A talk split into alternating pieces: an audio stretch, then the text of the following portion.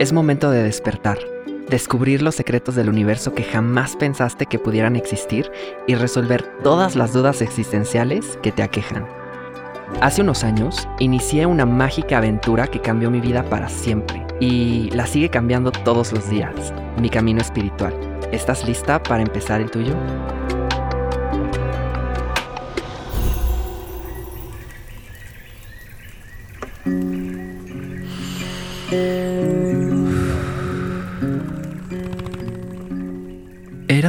Vez un hombre que desposó a cuatro mujeres.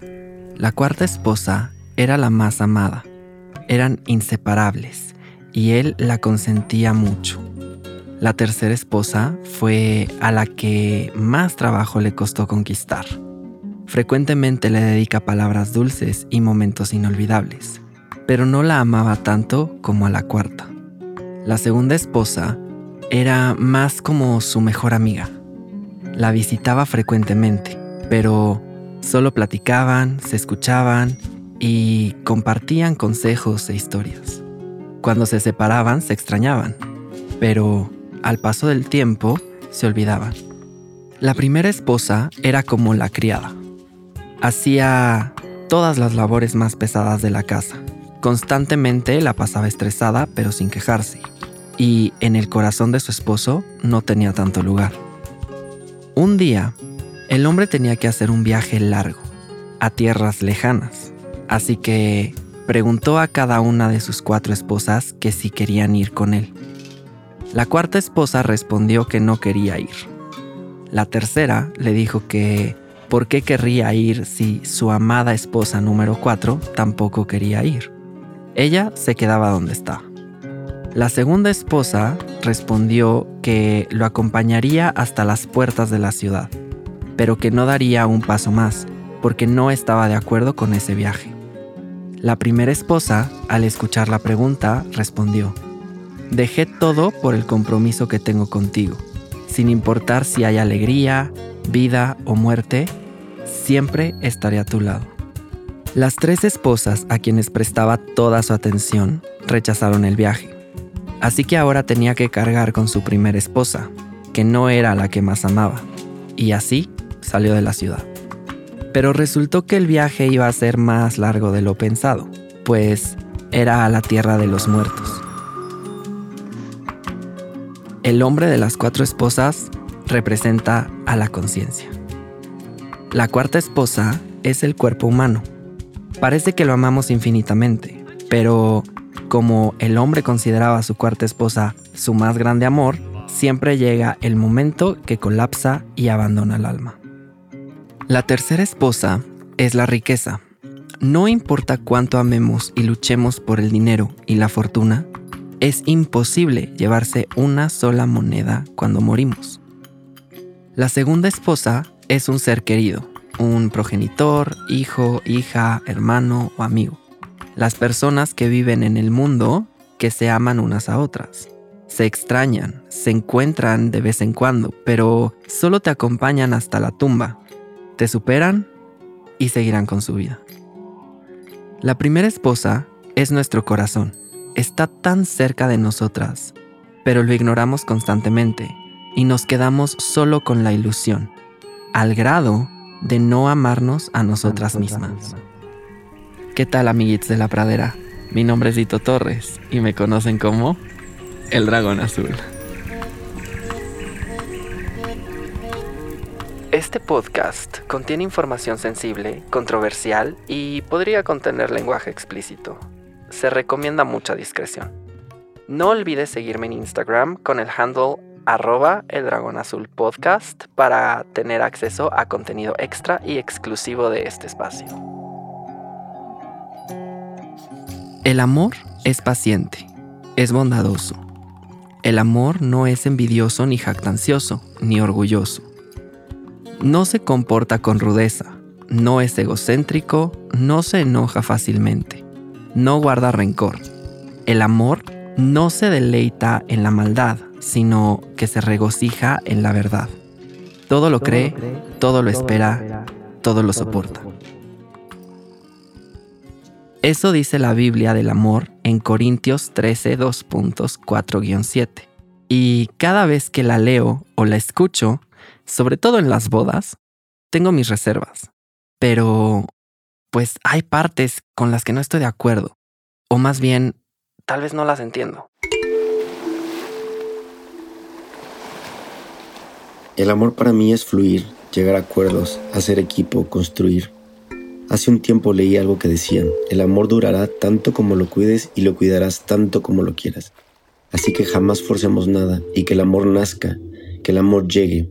El amor no se pide, el amor se siembra con sonrisas, respeto, confianza, lealtad, besitos, abrazos, paciencia y querer que funcione. Es poner de nuestra parte.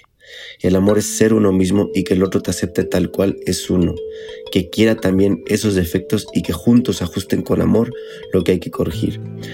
El amor es ese estado de ánimo que más me gusta, que siempre apostaré a vivirlo, ya sea un cuento corto o una historia larga. Cuando hablamos de amor, existe una discusión interminable de qué es, cómo se ve, cómo se siente o qué se hace.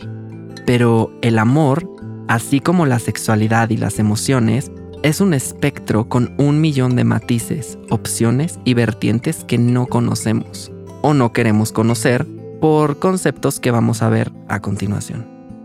Si nos vamos al diccionario, o bueno, a la santa Wikipedia, encontramos que el amor es un concepto universal relativo a la afinidad o armonía entre seres definido de diversas formas según las diferentes ideologías y puntos de vista.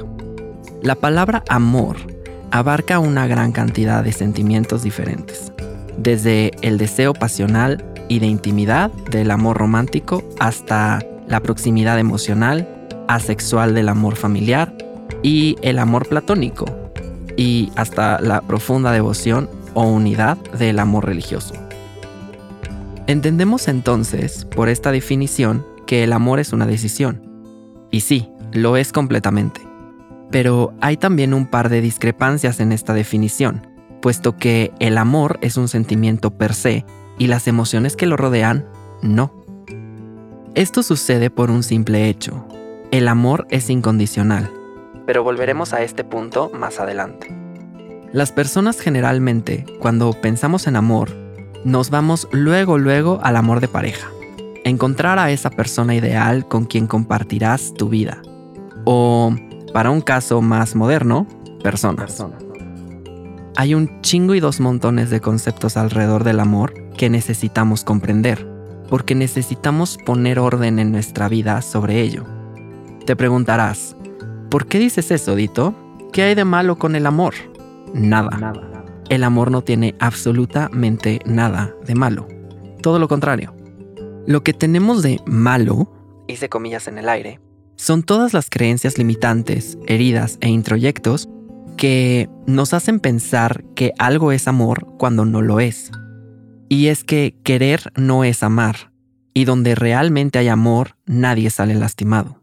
Hay una canción que dice, solo el amor lastima así.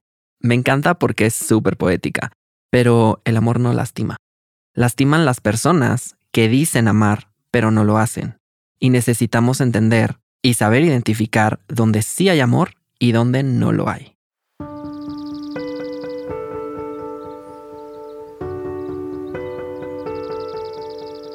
El amor para mí es una palabra corta. Es una palabra fácil de deletrear, pero incluso difícil de expresar. ¿Por qué? Porque cada uno de nosotros podemos hablar del amor, pero la manera de demostrarlo es totalmente diferente. Es algo que es difícil de expresar. Incluso podría decir que es casi imposible de describir, pero maravilloso de vivir, desde lo que cada uno tiene nosotros mismos. Creo que el amor se vive, el amor es eso que nace dentro de nosotros y que desde ahí compartimos con los demás. No sé si has notado que decimos muchas cosas como hacer desde el amor o sentir desde el amor. Pues ahí te va. Esto podrá sonar muy fuerte, pero es real. Nuestros padres, madres, progenitores son las personas que en teoría más nos aman en todo el mundo mundial. Todo lo que hacen por nosotros, hice comillas en el aire otra vez, viene del amor. Pero no, realmente no. La mayoría de sus acciones, regaños, incluso permisos, vienen del miedo, del miedo a perder el control, del miedo a perdernos a nosotras, del miedo a no hacerlo bien, cosa que es irónica, del miedo a que no cumplamos con las expectativas que tienen de nosotras. Cuando las cosas vienen del amor, no se juzga, no se condena y no se castiga. Te miento porque te amo, porque te protejo, porque me preocupas, es una falacia. Te lastimo porque te amo, es una falacia más grande aún. No podemos amar a alguien más si no nos amamos a nosotras mismas. Y esto, por más trillado que suene, tiene una explicación profunda e importante. Tú no puedes hacer que alguien más respire si tú no puedes respirar. No puedes enseñarle a alguien a hacer algo que no sabes hacer, ¿correcto? Entonces, podemos entender el principio básico de de dónde viene, pero tiene más fondo. Cuando hablamos del amor real, amor del bueno, amor bonito, estamos hablando que, como lo dice el pasaje bíblico del principio, es incondicional. Y eso significa que no tiene condiciones, no tiene juicios, es paciente, balanceado y está lleno de verdad. Y lo siento, pero tendemos a condicionar nuestro amor a las demás personas. Y esto sucede porque también lo hicieron con nosotras. Y no debemos culpar a nadie por ello. Depende de ti, solo de ti, romper con ese patrón. Pero, ¿cómo rompes el patrón? Amándote a ti misma. Y aunque creo que ya se ha romantizado mucho el tema del amor propio, es muy importante destacar que es lo único que puede salvarnos.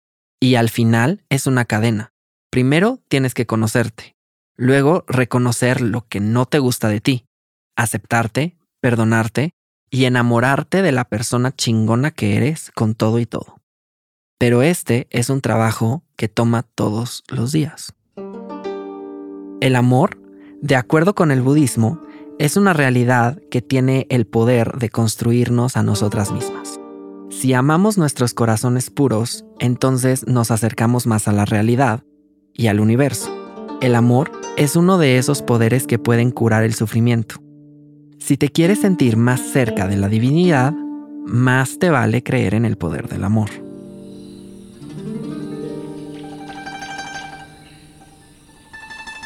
Para mí el amor es una emoción súper poderosa. La verdad que es una emoción que integra muchas otras. Porque, por ejemplo, cuando uno vive el amor, se conecta fácilmente con la felicidad, con la alegría, con el asombro pero además del amor es una emoción que está, está muy cerquita de la ternura, de la empatía, del gracias.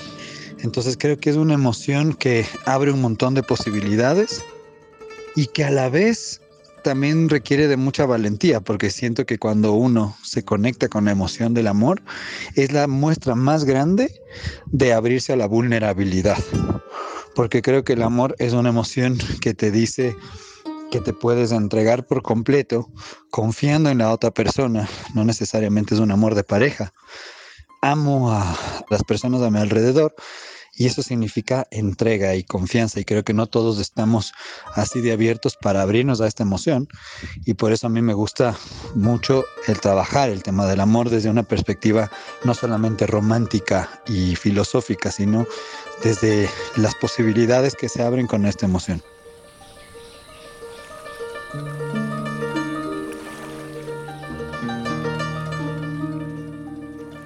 Aquí viene una dura realidad que nos negamos a aceptar constantemente.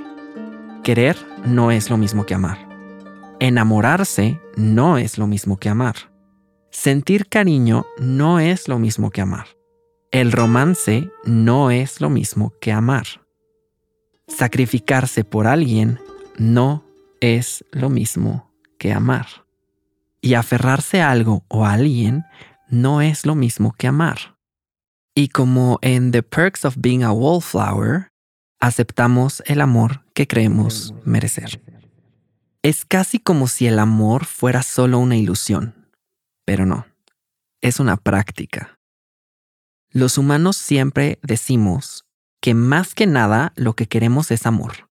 Queremos dar amor, ser amados y sabemos que el amor es la medicina que lo cura todo, pero ¿por qué no lo encontramos en nuestro corazón?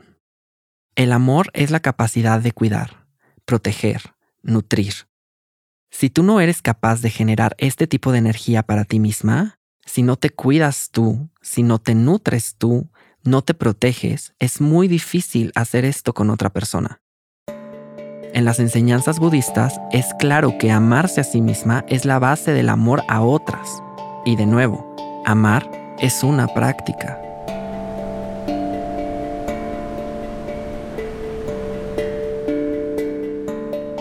El amor para mí es un sentimiento que nos permite relacionarnos con nosotros mismos y con el mundo desde un lugar de aceptación. Cuando nosotros nos aceptamos y aceptamos al otro desde lo que es, entonces el amor crece. Fluye la ternura, la alegría, la compasión, la entrega, el servicio, el compromiso. Y así el amor nos permite mostrarnos tal como somos y estar en amor conmigo y con el otro hace que el mundo se sienta mejor, más cómodo, más cálido. Y estando en amor, podemos recibir todos los regalos que la vida tiene para nosotros.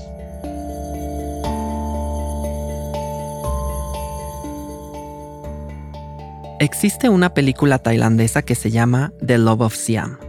Me la encontré en una lista de preguntas de temática LGBT y para mi sorpresa se convirtió en una de mis favoritas, porque tiene un mensaje de amor y toca muy poco lo LGBT. Y cuando digo amor, es amor, en todas sus formas. Mew y Tong son dos chicos que eran vecinos de pequeños. Mew vivía con su abuela y Tong vivía con sus padres y su hermana, quien en un viaje familiar se pierde en la selva. Los años pasan y Mew es un artista medio famoso que tiene su banda de pop y Tong es un adolescente del colegio que le gusta jugar fútbol. Se encuentran por casualidad un día que Tong estaba comprando un regalo para su novia. Entonces, la vieja flama dentro de ellos revive. La familia de Tong pende de un hilo, ya que después de la desaparición de la hermana, su papá se vuelve alcohólico y su mamá se vuelve una mujer dura por tener que sostener la casa ella solita. Hasta que, por casualidad, Mew conoce a una chica idéntica a la hermana de Tong y los pone en contacto. Ella se hace pasar por la hermana con el fin de que su papá se recupere y por un momento parecen ser una familia feliz otra vez. Hasta que el amor a sí misma le gana a la compasión que siente por la familia rota y pues decide irse. Esta es una historia de amor de familia, de amistad, de dejar libre a alguien como un acto de amor, de el amor a lo que hacemos, de compasión que viene del amor, de amor propio, de aceptación y de amor entre dos personas.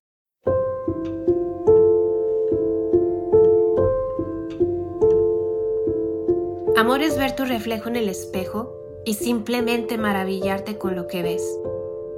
Amor es cuidar de tu cuerpo, seleccionando esos alimentos, esos movimientos, los pensamientos con los que lo nutres cada segundo del día.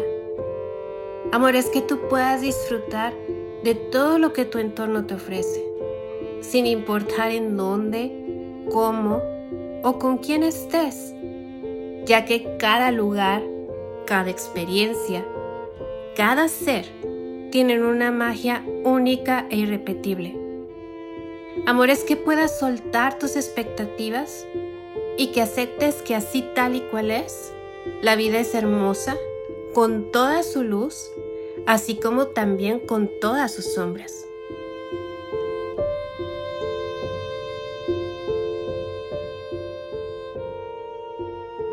Regresar al hogar en el momento presente ser amable contigo misma, compasiva contigo, generar imágenes de alegría y ver a todas las personas con ojos de ecuanimidad y sin discriminar, eso ya es amor.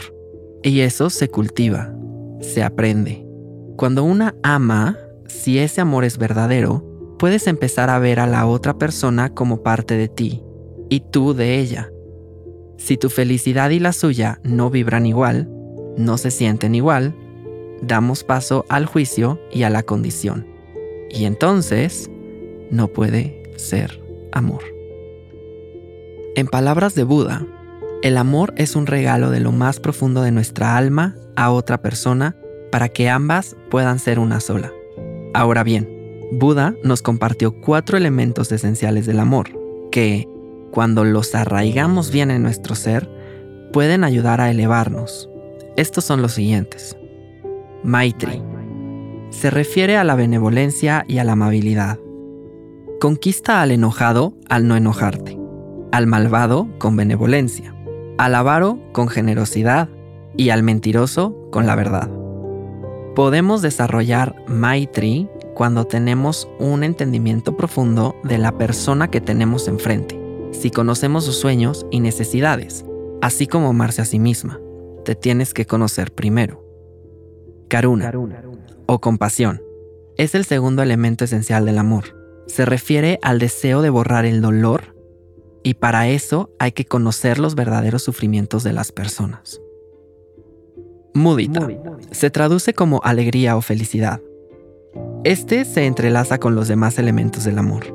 Si no experimentas felicidad en tu relación con una persona, cualquiera que ésta sea, no estás experimentando la vida. Según el budismo, el amor es una fuente de alegría y debe de llenarnos. Las personas enamoradas tienden a experimentar alegría en exceso, pero la felicidad es la señal del amor verdadero. Si no tenemos la experiencia de la felicidad, el amor deja de existir. Mientras encontremos felicidad en nosotras mismas, experimentaremos el amor en su forma más pura. Upeksha se traduce en libertad. Si el amor es verdadero, entonces debemos experimentar la libertad en nosotras mismas.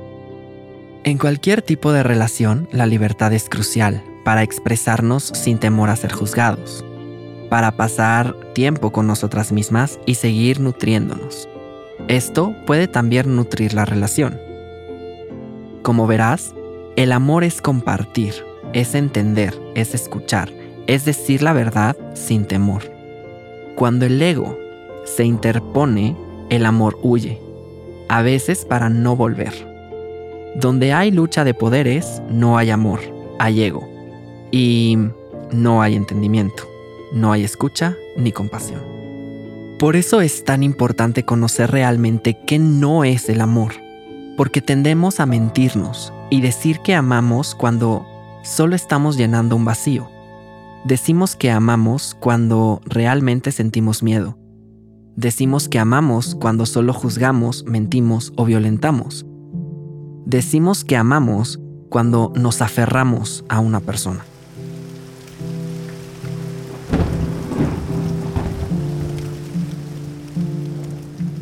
Para mí el amor es la fuerza más poderosa del universo. El amor es respeto, es compasión, es saber escuchar, es una palabra de aliento, es bailar, es estar en compañía, es el sol que entra por la ventana todos los días para encendernos la luz de una nueva oportunidad. Es ese pequeño ritual mañanero antes de comenzar la jornada. Es tu canción favorita sonando en la radio, en tus audífonos. Es la voz de mamá pidiéndote que te abrigues antes de salir. Puede ser un beso, un abrazo o la franqueza de unas palabras que nos sacan de balance, pero al final el amor construye, el amor propone, el amor comparte y el amor es libre. El amor no es pertenencia, el amor es libertad. El amor no está en los celos, está en la gratitud. Del otro lado del amor no vive el odio, vive el miedo. Yo te invito a que no le temas al amor. Recuerdo cuando escribí aquella carta a una persona donde decía que le amaba tanto que lo único que me importaba era que fuera feliz, incluso si no era conmigo. Hoy, hasta donde yo sé, es feliz. No conmigo, pero lo es. Y no me entristece en lo absoluto, sino todo lo contrario. Seguro tú has sentido algo así. tal vez parecido. Si estoy en lo correcto, entonces estarás de acuerdo que amar es dejar ir, pero no para que se vaya con alguien más, sino para que sea libre y tú lo seas también. Pero necesitamos empezar por nosotras mismas, porque no hay peor amargura que negarnos el amor propio que por derecho nos merecemos.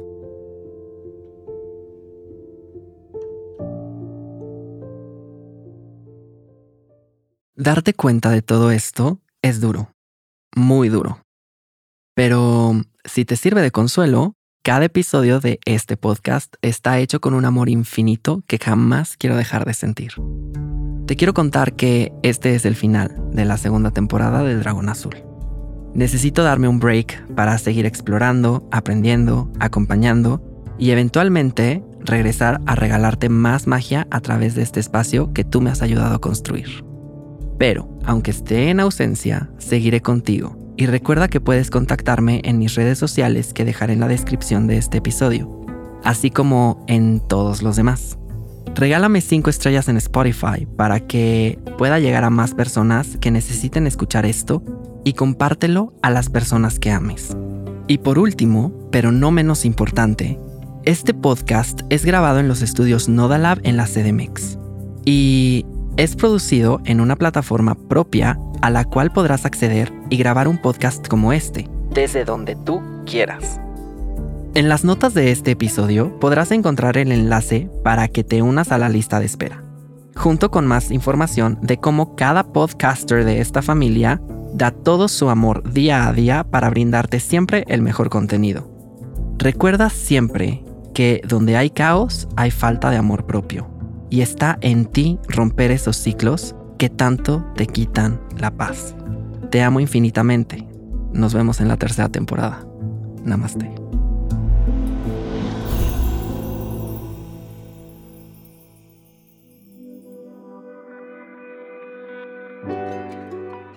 El Dragón Azul es un podcast original de Nodalab. El guion original fue escrito por Dito Torres. La edición de audio es de Ran Ramírez, la musicalización y diseño sonoro de Nayeli Chu. La mezcla de este episodio es de Sam Peñalba, la redacción de contenido fue hecha por Fernando Rubín y la gestión de redes sociales es llevada a cabo por Macarena del Val. ¿Qué es un camino espiritual? ¿Qué hacer con nuestras emociones? ¿Dios existe? ¿Cuál es nuestro animal espiritual? ¿Por qué no nos gusta ser vulnerables? ¿Cómo canalizamos nuestra energía? Soy Dito Torres, el dragón azul. Acompáñame en el siguiente episodio para conocer más sobre ti misma y todo lo que el universo te tiene preparado.